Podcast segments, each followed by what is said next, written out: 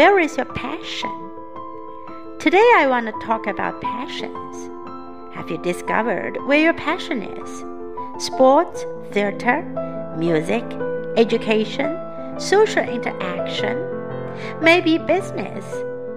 I'm not talking about interests and hobbies, but about things that help you to get out of bed in the mornings and keeps you up at night. What are the most important things in your life?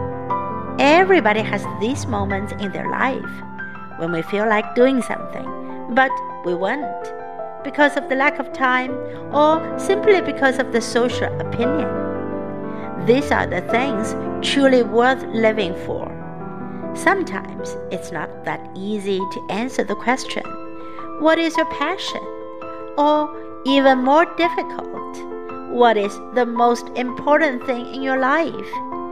Who am I? These are the questions for the great philosophers. I ask myself what I want to be remembered by. Ask yourself that, and your thoughts become much more clearer. I, myself, have already found my passion. It's English. I enjoy listening to others speak it, no matter daily conversations or from movies. And I do know that why I have so much passion about English.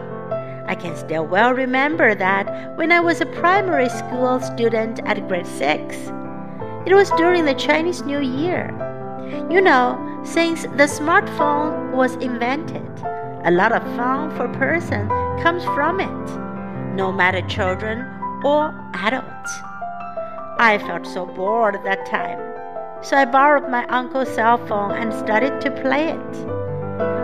Accidentally turned on the music player and played an English song I'd never heard before.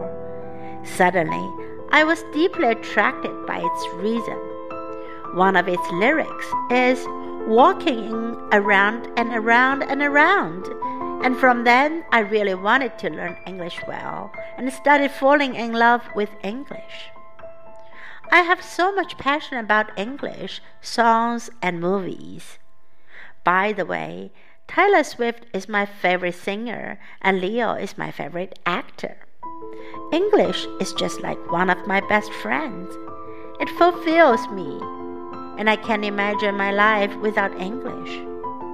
But in spite of facts that I've found my great passion, I constantly discover other passions in different activities. And I suggest you do the same thing. Wherever you are, whatever you do, make sure that your life path has passion. It's the shortest way to be happy. It is the only way to live a full life. Thanks, guys.